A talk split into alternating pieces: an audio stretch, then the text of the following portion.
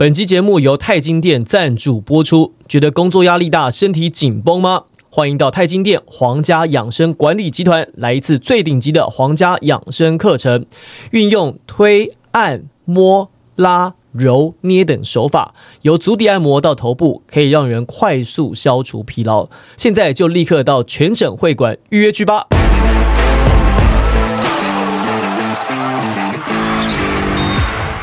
话题人物对号入座，坐哪里？球场第一排，欢迎欢迎，真真开心的见到你。我们欢迎首次来到我们节目，但是常常在网络上跟我们隔空互动交流互动。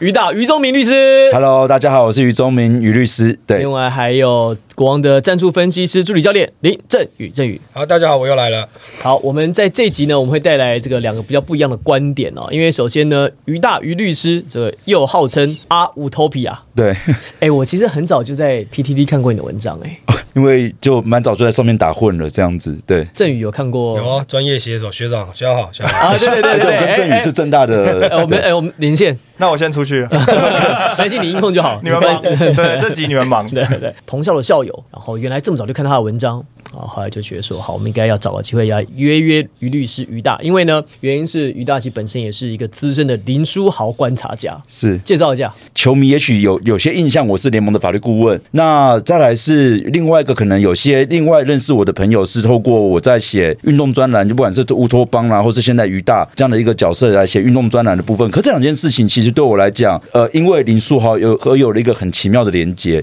那后来是到了林书豪那时候，林 Sanity 一开始在尼克那几场比赛，呃，不管你怎么定，不管我们现在怎么去定义他当时到底实际实际的表现是实力多高，还是有不熟悉的成分存在，但这几场比赛确实吸引了很多人的关注。那时候看林书豪的这个挡拆，呃等等之类，然后就自己去找他的 highlight，然后逐格逐格的去跟大在 PPT 上跟大家分享。那时候也比较少人用这样子截图或是影片的方式去分析球路打法，那所以很快在 PPT 就呃大家也都讨论的蛮热烈，因为林书豪本身大家也很关注。那是在那个时候开始找有人找我去做去写专栏，我也想到有人找你去做战术分析师，这个这个影片很适合，哎因为于大刚才讲的这些东西，他说，因为那个时候他放影片的时候，我说啊你走很前面呢，对。先驱者，pioneers，真的，对。然后没有人找你去做战术分析师，是不是？呃，那时候本业还做的 OK 啦，所以就、对对对，不像郑宇一样，郑宇比较早就决定放弃会计了，因为本业做的很不好啊。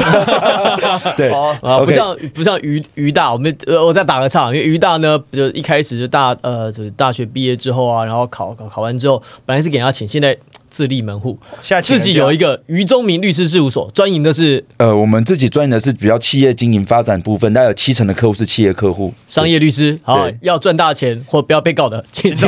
请找于大，好继续。，然后就开始写专栏。那当然自己本身，因为以前在二零零九年有办过职棒球迷游戏，所以其实跟运动圈的产业改革很早就介入了。那所以我觉得可以说是在二零一一、二零一二那时候开始写林书豪的文章之后，呃，因为有了写运动专栏被找写运动专栏的习惯，让我持续的维持对运动产业的了解跟关注。有机会协助黑人哥去打造 Plus League 这个平台，而这个平台它最后成为林书豪回来台湾的一个舞台舞台，而林书豪却又是自己 inspire 自己当初去更加深化对篮球喜爱，用不同方式去喜爱篮球这样的一个。这当然我们都知道风声传了很久，可是等到他正式官宣的那一刻，真的那时候我人在成品，然后就看到官宣，我就带着我小孩就说：“爸爸要去哭一下。”然 后真的在现场就是那种很激动的调，就觉得蛮高兴有这个缘分可以将这一切的事情连接在一起哎、的。我觉得那个什么，你说要哭一下这件事情啊，在那个二二八那场兄弟比赛之前，哇，所有人不知道为什么，很多人就说看到林妈妈那一幕很感人，然后大家就说哭了哭了，然后后来自己回想之下，一也不是自己儿子，二自己也不是妈妈，但也不知道就是感人什么，但是大家都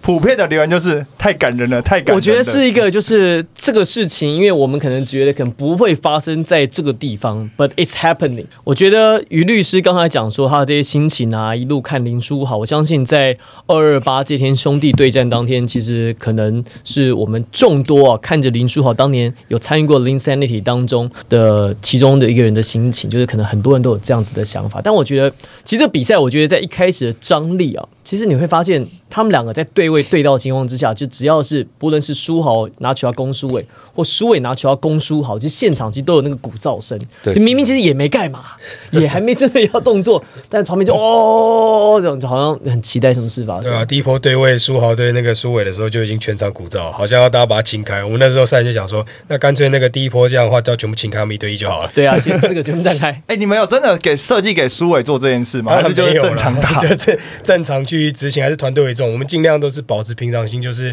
这场比赛外界非常非常关注，但对我们来说，我们就把它设定为就是就是一场比赛，就是 another game，它不是一个说啊，这是一个 statement game 干嘛的，一定要把人家打爆啊干嘛的？我们倒倒不是这样认为，我们就准备好这场比赛，把它视为平常的比赛，所以我们尽量也不要让自己的心情起伏太大。虽然说你要说没有压力，那个是很难的，因为。关注度高成这个样子嘛，好久没回到主场，然后又满场，然后我们都在想说，满场的球迷应该是呃有九成都是支持林书豪，但我们希望这九成也是同样支持新北国王。哎、其实这场比赛在现场看的感觉、啊，当然有很多，包括书豪、苏伟，大家有很多情绪在里面。不过我从现场看的感觉是，书豪并没有想跟苏伟对位、跟对打的感觉。很多时候，嗯你不能说放水，这不是放水，但是就是他尽量的用场上的技术跟技巧性的避开跟苏伟的对位，因为很多时候是，比如说苏伟拿球要攻的时候，明明对的是苏豪，但是一一个错位对他苏豪选择换换防，就是他不追防上去了，所以我在现场看有很强烈这一场我我在我我看的感觉很强烈是林书豪这场比赛对位最多是谁呢？敏哥。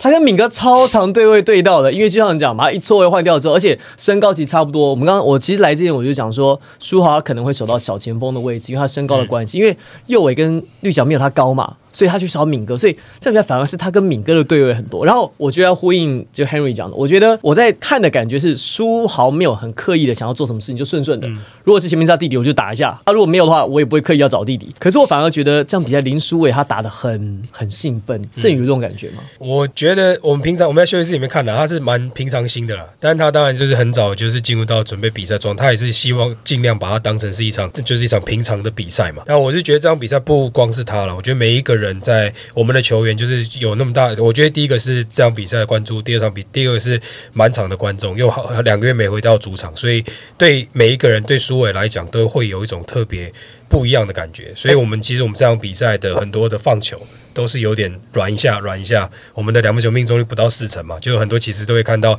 很多好像该进的球都没有进。我觉得不只是苏伟，每一个人都是这样。苏伟自己可能会有一种觉得，呃，我我应该要，他是他他对自己是怎么讲？应该说是对自我要求很高。所以他不会是希望说这场比赛他没有办法发挥出他的他的优势，然后让他打好一场球。他其实从呃从前面几场比赛就已经这样，他可能开始投篮的命中率稍微下降，没有办法把握住一些他觉得平常该进的球，但是他还是用另外的方式，像这样比赛传出十次助攻，用别的方式来帮助球队。所以我觉得他在今天这场比赛虽然说他也是有一点点可能觉得啊太兴奋了，然后放但有一些该进的球没有进，但是他还是用别的方式来帮助球队。你们有没有觉得这场比赛其实我觉得焦点主角感觉好像不是林氏兄弟，我觉得是林妈妈哎，我觉得林妈妈很抢戏，就是林妈妈对林妈妈是她，我觉得好像所有的话题几乎都在林妈妈身上。因为毕竟兄弟之间，你说两个要制造对决也好，或者是什么，但唯一的共同的那个最大公约数就是林妈妈。然后大家也都知道，那个比如说苏豪在选学校的时候，或者是苏伟回台湾打球的时候，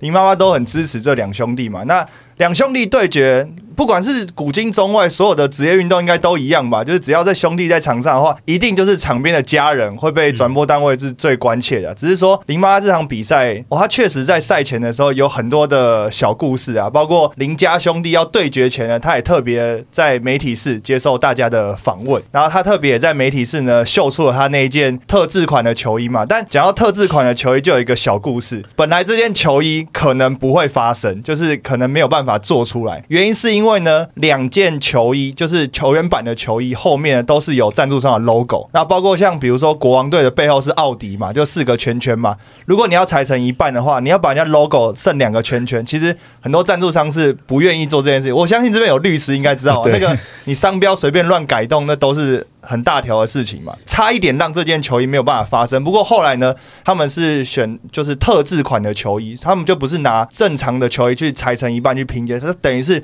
重新做了一件特制款，就是两边的球队各一半的球衣，那也反正也是联盟啊，还有一些球衣的厂商去把这件球衣给完成的。那这是林妈妈在球衣上面有一个这个插曲，不过那件球衣确实引起很多的讨论啊。我们回到球赛的阵容，钢铁人是不是第一次用克拉索夫加铁米的阵容搭配林书豪出战？哎那个禽兽的，搭配林书豪是第一次没错，因为林书豪开始上场的时候，我们大部分都是搭配悟空，一定会上场。那可是他们对我们每次都是两个大的，所以一直都是铁米跟克拉索夫。因为你们的锋线都没有高度啊，啊所以肯定是用这两个的。而且克拉索夫前一场好像还特别休息嘛，对工程师那场还休息了。嗯，对因为用不太到，因为 A B 不打，对，所以不太需要他。我们对啊，我们一开始本来就有预期是铁米跟克拉索夫两个，因为之前都是这样。然后他们赢的唯一一场赢得我们的也是铁米跟那时候还在太强嘛，所以也是两个也是大的两个大的的组合。但我必须要说，我真的觉得克拉索夫跟林书豪配真的不太行诶。克拉索夫在整个挡拆之后的效率好低哦，虽然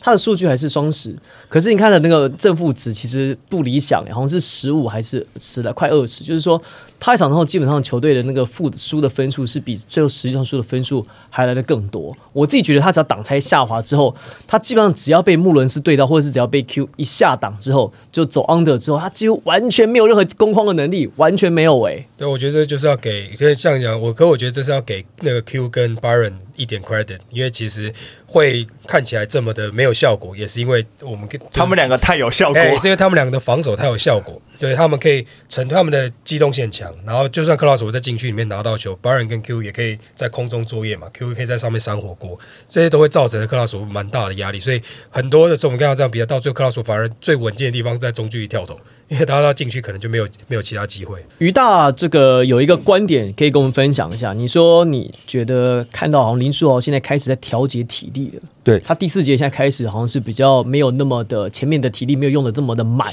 我觉得大概包含工程师那一场，还有对国王这场，那而且国王这一场，因为其实国王的第四节的阵容的强悍是呃大家都知道的。那可是，在对工程师那一场结束之后，冠伦教练也有说，其实有林书豪在形同等于第四节多一个小洋将。林书豪在第四节他的单打成功率以及欲望会强很多，而且可能在第四节在前面那一波可能就会，你就会突然看到连续好几波都是林书豪的单打得分。第四节这种当然一向都是我们的优势啊，那我们这场比赛针对林书豪的防守方式，我觉得跟其他前面几场有点不太一样。而、啊我们主要的概念就是，因为我们让不同的人去守他，包含说曼里高，包含说苏伟，或者是敏哥，或者是呃俊楠，还有凯燕。那因为这场比赛其实凯燕守的非常非常好，他给予他非常多的身体接触，所以尤其在第四节的时候，你可以看到凯燕有超了苏浩一球，然后上来。对我觉得这方面是我们是用不同的 different bodies 去让苏浩感觉到不同的防守，因为虽然说就是他一定会想要前前段保留一点体力，在第四节发力，可是这个如果在球队要落后的情况下，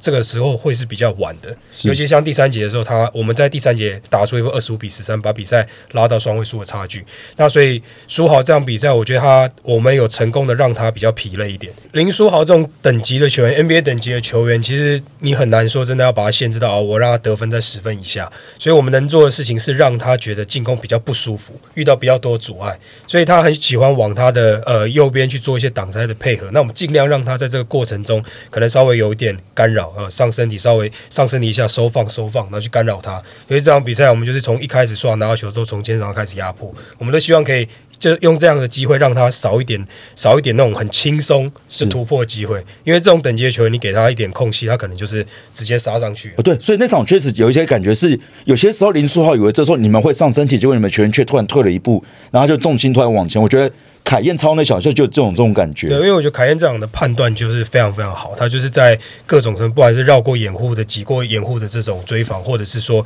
一对一要怎么样让不要一步就被书豪过掉，我觉得这方面他的判断都很好。这也是其实不只是这一场，包括就是前一场呃我们的比赛，凯燕他的防守也是这样，这两场他的凯燕的防他的防守都非常非常好，他掌握了他可以从板凳替补出发，不不止在进攻端这场比赛得了十三分，投了三个三分球，他在防守端的贡献反而是我们这场比赛可以赢球一个很大关键哎、。那我有个问题、哎，就是我们之前在录赛后回顾的时候，你记得我们那时候钢铁人打完梦想家的时候，我们就说第二次他们在对到梦想家的时候，会是一场很指标的比赛。嗯然后那场比赛梦想家做了很好的防守示范嘛，那时候我们就说，哎、这可能是林书豪防守的一个破解的方法。你们有参考那场比赛吗？我们当然一定会看那场比赛方法，但是也要想的是说，他们这场比赛林书豪已经碰过一次，整个钢铁碰过一次，那他们一定会针对这个做一些演练嘛。所以如果你还用一模一样的套路再塞下去的时候，那可能就不是像那场比赛那样了，可能就是完全被拆光光。所以我们还是用按照我们的习惯的方式，我们针对的方式，用我们的手法来面对林书豪。而且我觉得那场比赛梦想家能夹说夹那么成功，因为梦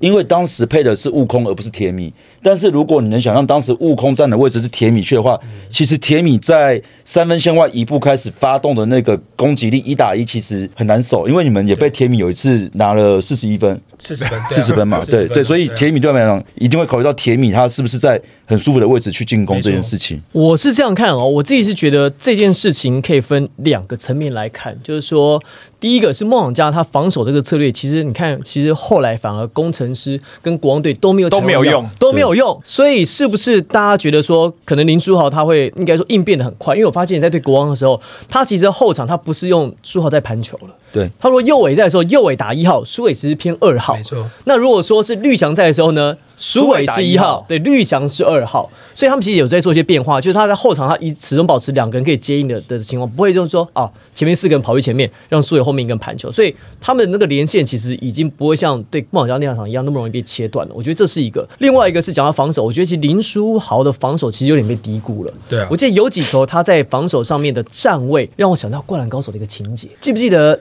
那个赤木刚宪，赤木他不是脚扭到吗？他是对海陵南还是对海南海南脚扭到嘛？然后后来他不能练球嘛，然后三井寿就代替他打中锋。后来呢，三井寿不是就一直制造人家进攻犯规嘛，就制造流川枫啊，然后然后后来是谁？樱木，樱木主要是樱木。樱木那个时候，因为安西教练要教他，就是你你你只你只能在禁区里面啊，对对对对对。然后安西教练就叫樱木，就叫三井说你去去让樱木上个课，然后站位跟团队的防守，他没有说跳得很高，他也跑不快，他就靠团队的站位防守去前置、去限制住樱木花道。然后赤木就说三井的球感真是卓越绝伦，好像类似这样，对不对？我觉得有点这样味道。就林书豪他在防守上，你看他站的那个位置，其实他前置位踩的很漂亮，嗯，就是包含几个超级，就是他们这种就已经到这种程度了。像这种就不会是说哦，我就是单靠单靠，就是我要记。怎么样守，而是他们已经知道整个球场空间概念，然后这个前面一个组合发生什么样事情，我应该要站在哪个位置，所以他们都会很自动的不要跳向帮忙边啊，很快轮转，我要冲到哪里？我觉得那个已经已经烙印在他们的变他的防守 DNA 里面，已经烙印进去。因为我印象很深刻，是上半场有一个 play 是国王队抄到球，然后前面是林书豪，就是指一对一的一个状况，然后呢攻击的那个球员我有点忘记是谁，他要踩一个欧洲步，但林书豪是完全判断对边，所以跟他是一个正面碰撞。那最后那一球是没有放进，但是。裁判也没有吹进攻还是防守，因为那就是一个非常正面的碰撞。那林书豪踩这边，那那球发生的时候，我们当下看哦，在场下有打打过球的那拳，全部都是我靠，他踩哇，这个这个防守太好了吧？就是他已经不是用赌博式，或者说哦，我偏个一边，让你自己好像有点重心失去，他就是完全是预测到百分之百到，我站在你正面，然后是正面跟你，然后再加上一个碰撞，然后因为最后输到倒地，当然也是为了保护自己，或者是争取裁判一些哨音，但是那个防守真的很精彩。好，我们今天呢，其实邀请了于大，那本身他也是专业的这个 NBA 写手。那会邀请他原因呢，是因为他是林书豪长期的观察家。你看到，其实林书豪回来这段期间，你有没有场外观察到什么事情或者是什么现象？书豪可以带给台湾的球员的是，其实呃，在书豪在赛后去帮苏伟讲那些话，我想任何一个人看都会觉得讲的非常深刻而感动。但我们都忽略了一件事情是，当书豪在讲这些话，他自己是克服最多心理创伤的人。他曾经从不管是在哈佛，然后 NBA 没被选上，到了一瞬间，全世界人知道他，然后到了火箭、湖人一路下滑，然后到了黄蜂，也许重新成为一个不错的 role player，然后在篮网队第一场就暗档那那个状况，他是这一路来克服了所有运动员所有能想象到的心理的高低起伏，有高有低等等这，但他到了这一天，他依然可以去，而不是为了自己发声，而是去在乎身边所有人。我觉得这一路过来的那些运动心理上的克服，然后角色上的变换，我觉得我相信这会是会带给台湾很多球员怎么样去度过这些，好让这些成为自己的养分跟力量，继续往下一步。我觉得这是我非常期待带给台湾球员，尤其所谓的运动心理这个，因为这几年运动心理其实是开始成为一个比较多人知道，包含话题。因为我相信应该没有人。的篮球生涯比他更大起大落，又大落大起的啦。好，所以他应该在这方面是有很多东西可以来跟大家分享。就像刚才于大说的，其实 maybe 在心理上面怎么样加调试，走出低潮，我觉得真的是我们接下来可以观察的一个方向。可是我觉得二二八那场比赛，大家最重要的就是兄弟对决以外，就是苏豪讲苏伟啊。就我觉得大家因为之前苏豪还没来的时候，就问了很多苏伟关于苏豪的问题嘛，跟哥哥一起打球，大家当然充满很多想象。但我觉得这场比赛里面，苏豪 now 感觉是满满的情绪，但是苏伟就像你们刚刚讲的，他是打球比较自在、比较自然一点点。那整整场比赛里面，苏豪感觉刻意压抑自己的情绪啊，一直到可能赛后的时候才把这个情绪都释放出来。但我觉得他就是真的很爱他弟弟嘛，因为在赛后记者会的时候，他就是真的是信手拈来，就把弟弟在职业生涯所有的数据全部都讲了一遍嘛。然后讲完之后，他就说大家都低过他，就是苏伟的这个表现嘛，然后也说出了那个名言嘛，就你不是苏豪的弟弟嘛，你是苏伟。我觉得其实这件事可能经过这场比赛之后，真的可以让不管是苏伟能打得更自在，或者是苏豪苏伟这个话题能够更独立一点点。因为我觉得，像其实就在这一季，我觉得他到到到我们球队之后，对他来说也是一个新的开始。那我觉得这一个赛季他打的。大家应该，我觉得大家应该都可以看得到，他真的打得非常非常好。他不不仅是我们主力球员，可能甚至是可以带领我们一个指标性的一个球员。他的在场上，不管是他的得分，或是他的一些控制场的能力，或者是一些助攻能力，这些都是对他带给球队很大的帮助。当然，对，当然还有一个他也是一样，又是他被低估的地方，就是他的防守。他防守一直以来都被低估，因为都觉得他这么瘦小，应该是被人的打。可是大家可以看第一节，他就马上给正如一个火锅，然后加上整场比赛也是亦步亦趋的跟着他防守权，所以我觉得他在全方 方面的表现是现在国王队非常可以在这么这也在第一名一个很重要的关键。的。好了，这场比赛最后呢，国王队一百零一比八十八击败了高雄一期直播钢铁人。上半场虽然有拉锯，但是在第三节开始把比分拉开。好，这个比分大概就这样了。所以呢，其实兄弟对决，但是最后的赢家呢是敏哥。没错，哇，敏哥超神的，这场比赛得到二十九分，赛季今年单场最高嘛，对啊，第一节火力全开，八颗三分，八颗三分，四投八中，这样感觉像这个好像是那个林书豪跟林书伟是帮他来做眼睛的，就做 做酱的这样，做配的这样。好，没关系。而且更好笑的事情是，这场比赛就是敏哥这个表现之后，你知道网友一片怎么说吗？他怪谁？你知道吗？敏哥这个表现，怪谁他怪卡米诺斯。啊，好！你没事送人家吉他干嘛？现在开始毛起来，真的拿出来了啦现在开始毛起来弹，把自己当 rocker 一样。每场都弹啊。对，每场都弹。哇！现在网友一片倒骂卡米诺斯。好敏哥这表现就是卡米诺斯。而且我们学信凯，信凯说这卡米诺斯下次送一把剪刀，把线剪断了的。好了，那兄弟对决这场比赛呢，确实有很高的关注。不过要说的是，钢铁人在呃上一周稍早二月二十五号，其面对的工程师，上半场就有点落后，第三节、第四节一路拉尾盘，第四节打出单节三十比十的攻势，好九十五比八十二击败了新竹机口工程师。这个也算是林书豪在台湾的代表作，哎，呃，因为前一场比赛对梦想家被包夹嘛，那他打出觉得哎好像适应不了，但他调整速度也真的是蛮快的哦，所以也看得出来，其实林书豪也真的已经渐渐，他真的非常聪明，他其实已经知道台湾的哨音尺度，他已经开始会找哨音了。对，然后他也知道说防守的强度在在哪里，所以他前面几场在测试，他现在已经渐渐，你看他在最近两场比赛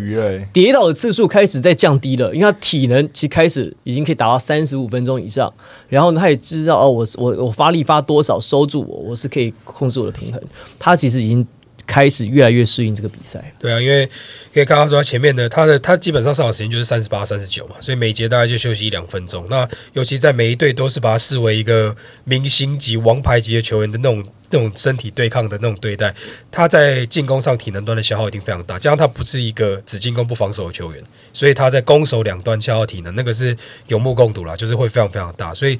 现在来讲说，他到我们这场，他开始适应了比赛节奏，所以就会变成说到第四节，他可能就不会有那种稍微有点没力的状态，他反而是到第四节拥有火力全开。对，有办法去打完，甚至他搞不好到再给他个两三掌，他就可以打完四十八分钟了。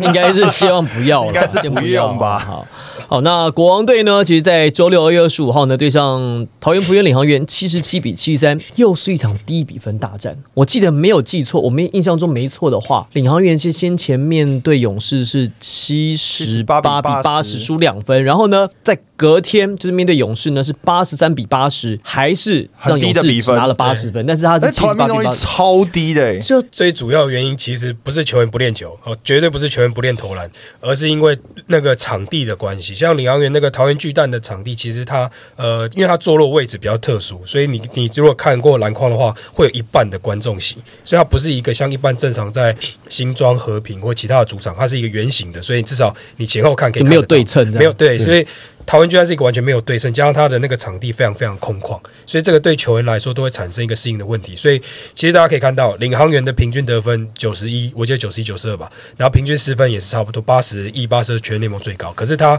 失分少，得分也少。他们主场现在打了很多，所以其实我觉得这是一个球场特性，所以他等于说，不管是哪个球队在那个地方，你要得到高比分，其实真的非常非常难。我们都有心理准备了，到领航员的比赛一定是一场焦土战，因为场地关系，你真的想要可以得到九十一百，真的很困难。就小巨蛋效应啊，哈对，那个空间感不太一样，所以其实投射的命中率稍有受影响。这样，因为这个周末在领航员的两个主场，一场比赛两队加起来只进六颗，对然后一场比赛两队加起来只得只只进八颗左右而已，然后领航员一场比赛只进两颗，一场比赛只进三颗还是四颗而已，所以这个比例是下降的蛮多啊，所以真的在领航员的主场要赢球，真的就是靠要么很很多的转换快攻，然后要么就是在禁区的得分会非常非常的高。对啊，这个是要想办法战胜那个场地的一个关系啊。因为就像说，我们回到新庄的时候，第一节就狂进啊，对啊。那可能到领航员那个地方，的确是我们需要调整了、那当然，那对我们来说也就是一种考验。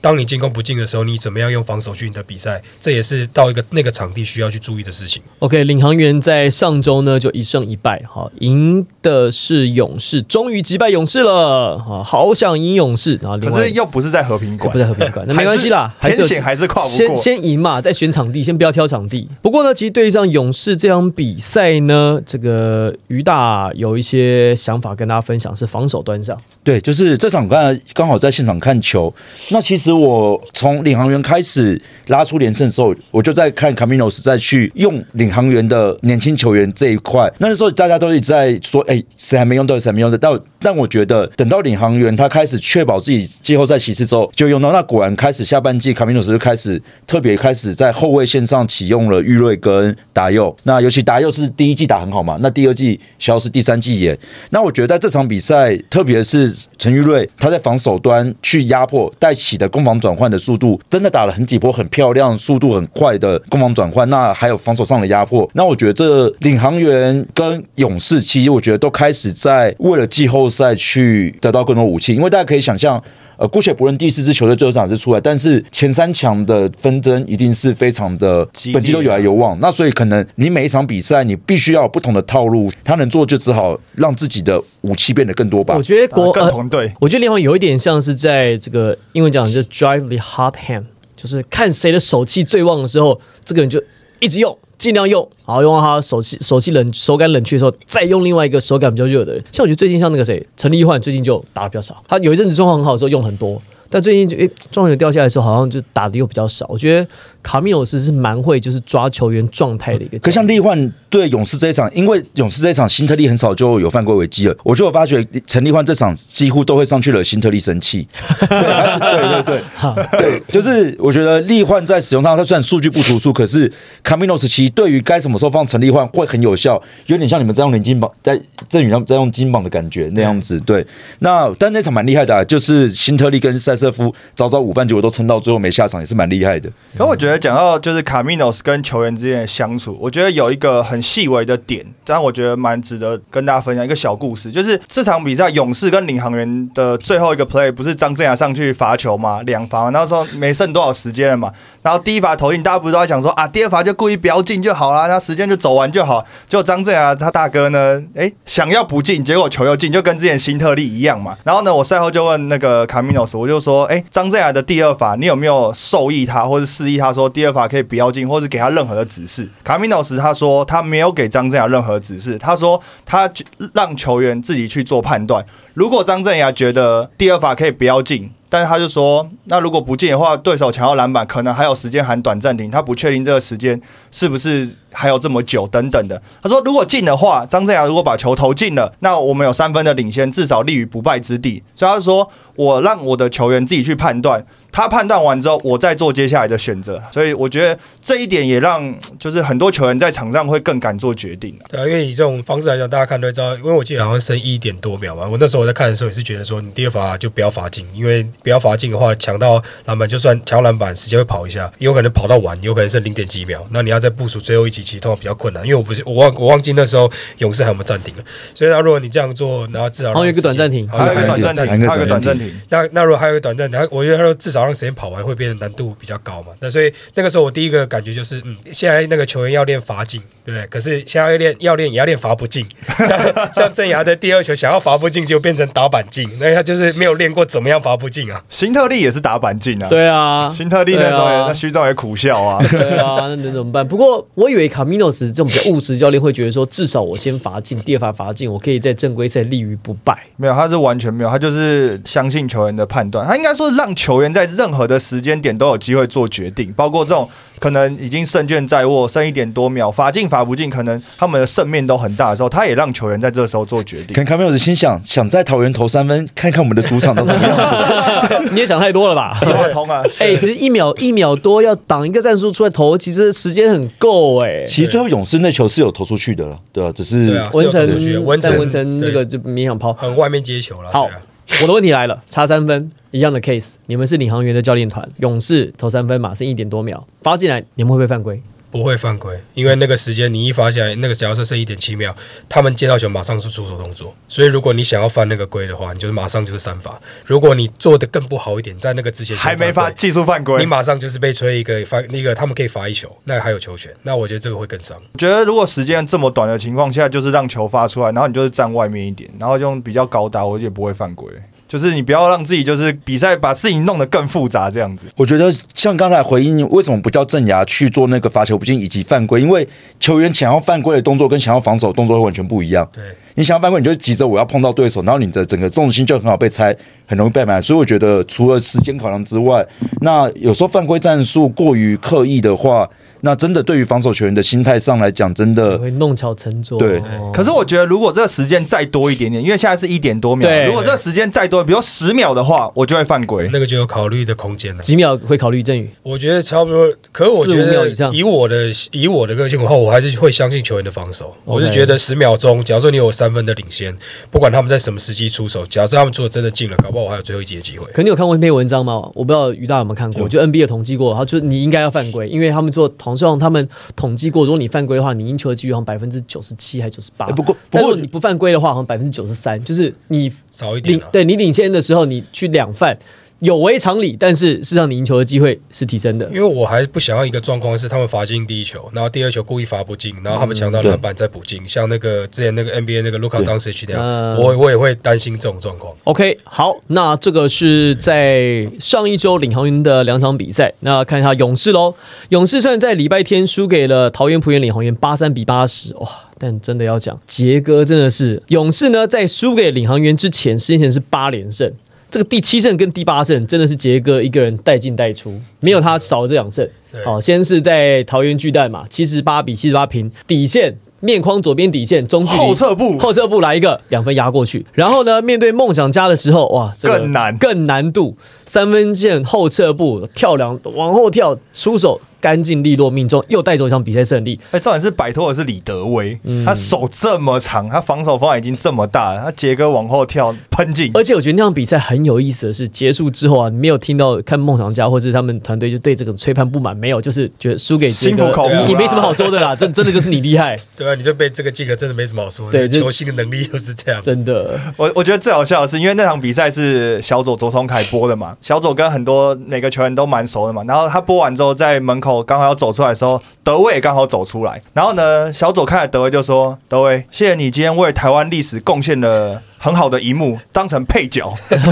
被印成海报，被印成海报。”他说：“嗯，这一幕很经典，恭喜你成为配角之一。”啊，德威也笑笑说：“我没办法了，我全部都已经做了，我已经跳出去啊，杰哥投进，我有什么办法？”真的，输给林志杰真的真的就没有什么好说的，真的真的就是人家厉害，其他跟这已经无关于什么战术啊，什么什么技术，真的就是人家就是传奇。对啊，我可我觉得这也要给梦想家，我们可以看到梦想家跟勇士一路缠斗到最后嘛，这个当然是归功于他们那个伤兵的回归，包含钱肯尼跟简浩好的回归，我觉得他们回归对整个梦想家帮助非常非常多。好，尤其像前肯尼是捕捉他们没有人去做一些切入或者是 hustle play 这个状况，然后简浩，你看他这场比赛也是也是投，对啊，也是把三分球投进啊。差一点点又要上演他在勇士队的这个逆转秀啊，哎他差一点点的啊他在有投兵馆打的特嗨。对啊，所以我觉得这个都是对梦想家在第四节有没有办法坚持下去一个很重要的一个关键的。好，那勇士呢？这个赢了梦想家，不过在上周打了三场比赛，哎，最近很忙啊哦，东超打一打，又去东超了，出国前还打三场，两胜一败八天。打四场哦真的所以四场比赛，所以第四场比赛打完之后，徐总一进赛后记者会，他那场比赛虽然是惜败嘛，那徐总就说我很感谢我的球员在这很密集的四场比赛里面拿了三场比赛的胜利嘛，那大家把这个很密集的赛程挺过来了，真的八天打四场比赛，然后加上要去东超，确实对勇士队的赛程来讲蛮吃力的、然后勇士队呢，在二月二十一号啊周二面对工程师，没有悬念，一三一比一零一，差点写下联盟的单场新得分纪录。好，这没什么特别，可以有啦。强森那场比赛很很飞，正扣反扣，各式表演各种各样的花式扣篮。但是呢，要讲到工程师，哎，工程师最近状况不行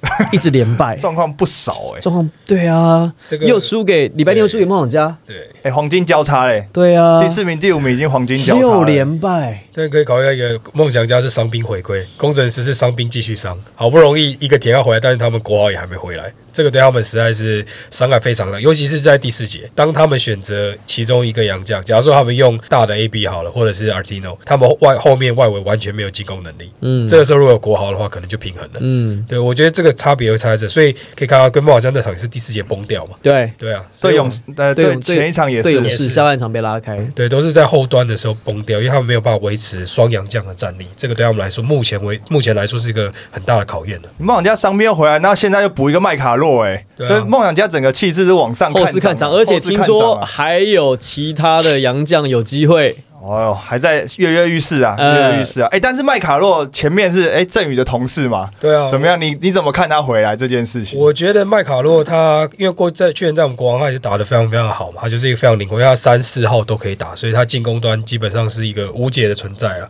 那他后来因为大伤的关系，所以目前他在来梦想家就是考虑到说他的伤势到底恢复程度到多少，那这个型是梦想家需要的吗？这个型绝对是需要的，因为他是可以到一个三四号双挑的一个位置，所以有时候他可能他可以他配大 B，或者他配另外一个那个卡拉曼，就两个一起，他是他其实两个位置都可以补。那有时候到第四节搞不好上一个麦卡洛、减号或者是德威这样的组合，也是一个可能。我觉得这个都可以增加他们的高度我。想问一下郑宇，麦卡洛在你心中是一个自走炮还是战术执行度也很高的球员？他一开始是一个自走型的炮台，但后来他融入到我们国王的团队里面，他变成一个非常就变成一个组织型的自走炮台，变成一个可以在还是好用还是自自走炮还是自走炮，可以在体系内生存的自走炮。然后在最后关头，可能关键的是需要那一集的时候，他又可以一个人把它搞定。去年也有比赛是这样，我记得印象深刻是我们对工程师其中一场比赛，最后平手，面框左边面面框直接来一个后对撤步。干拔跳投，对，那那个就很明显，就是他的有这个能力。去年对富邦也有单节二十一分的表现，这些都是他得分爆发力，然后可以贡献给球队的。我觉得梦想家就很适合这种就是需要短时间得分爆发力的球员，因为他们打的很团队嘛，然后他、就是、太合，理，需要一个不合理的。对，就是跟我们之前讲法师那一样嘛。但虽然法师一下就走，但是来了一个更高规格的法师，所以能投，然后能够短时间的处理问题，那剩下再来靠体系来解决啊。我反而觉得现在看下来，这六队当中，我觉得比较不妙的是工程师、欸。工程师在这个下半季一路往下走，而且看不到曙光。那梦想家现在已经上到第四的位置，至少已经卡到季后赛。工程师他现在看起来就是伤兵的问题没有解决之外，然后其他的团队好像士气也也看不出来，就是今年有什么大变化。那反正钢铁人还有林书豪的话题在，会觉得好像林书豪在好像都还有希望，你知道？但大家会进场，你会进场，你会有人气在，大家会帮你加油，就很多事情都都可以解决了。都会很多可能不可能发生的事情，它可能都会发生。职业运动这比赛真的是看明星。我觉得其实这一周啊，我自己觉得感触蛮多的，就是好书豪、苏伟兄弟对决啊，然后林书豪一开始第一场比赛哇打得风风光光，第二场比赛啊你看不行被破解哦，靠第三节呃第三场比赛对工程师又拉尾盘又打个逆转秀，然后第四集第一场比赛对上国王队虽然输球，看内容他已经开始已经游刃有余了。我觉得这整个变化包含像场外的事情，像于大刚才有说了很多故事嘛，还有我们那个在我们的 IG 上面有发林妈妈最抢戏的就是他去记者会前，他还先去做头发，先去先去黑哥的店里面先去弄个头发，弄得漂漂亮亮去，然后穿了个球衣去，我觉得哇，整个就是你没有想到说林书豪来，他其实说场上之外，他场外会带来这么这么多的话这么多的故事。对，我觉得这反而是我没想到的。这就是一个效应了。我觉得这个效应就是很难得的这样子，因为当初苏伟在的时候就已经有传说说得苏伟者得苏豪，结果我没得到。我没有，我那时候我们节目有讲哦，我们的节目讲的是什么？Henry 原话讲一下。得林妈妈者得天下。对，你要搞清楚林家是谁在决定事情，是林妈妈决定事情。没错，那现在像你说苏苏豪来了之后，他他带给整个联盟都是一个很大的不同的一个一个震撼呐、因为包含说他加盟钢铁，然后有立即的立即的效果，直接带领钢铁打出不一样的球风。像我们对到他们的时候，也是会完全的针对跟之前的完全不一样，之前的 scouting report 先丢掉，对然后对对这个重新的再来一次开始，我觉得这都不一样。然后从场上场外，我觉得这东西，然后加上林书豪是一个很正面的人，我觉得这点也会给很多人一个鼓舞啊。就像我们对啊，我们自己在看他跟苏伟讲的那些话，都会觉得说哇，真的像之前讲的，哎奇怪，为什么看的人明明就没有什么关系，还是会觉得对啊很感啊，动。每每个都是金句。而且还有一个跟苏豪对位的球员，几乎都会被鼓励到。啊，对吴永胜，然后肖顺义，对肖顺义也是被称赞，然后这场我觉得呃连场边喷他的球球迷都被称赞，说我觉得你们好好玩哦。对对对，最后这样讲啊，就是说，既然就是这个二月、三月开始，然后下半季，我觉得在今年的下半季跟去年的下半季真的会很不一样。去年下半季大家抢的是那个季后赛，嗯，的那个门票哦，彼此厮杀，辛巴到底谁可以挡住他？今年的下半季又是另外一个话题了。林书豪他登他对这个联盟，不是对钢铁人哦，对钢铁人当然是战绩有帮助，他对这个联盟能够改变多少？我觉得今年下半季会很有意思，也希望大家跟我们一起开心的看球。好，那我们这期节目很开心，邀请到两位业界的精英，于忠明、于大、于律师，谢谢谢啊，Utopia 这个专业写手，PTT 资深写手，另外还有郑宇，国王队战术分析师助理教练。谢谢谢谢，我们也希望我们的节目呢，可以带来更多有趣的故事，包含大家没看到的东西，都会在我们的节目《希望第一排》跟大家分享。我是王柏林，我是 Henry，我是于大，我是林振宇，希望第一排，我们下次再再见，见拜拜拜拜。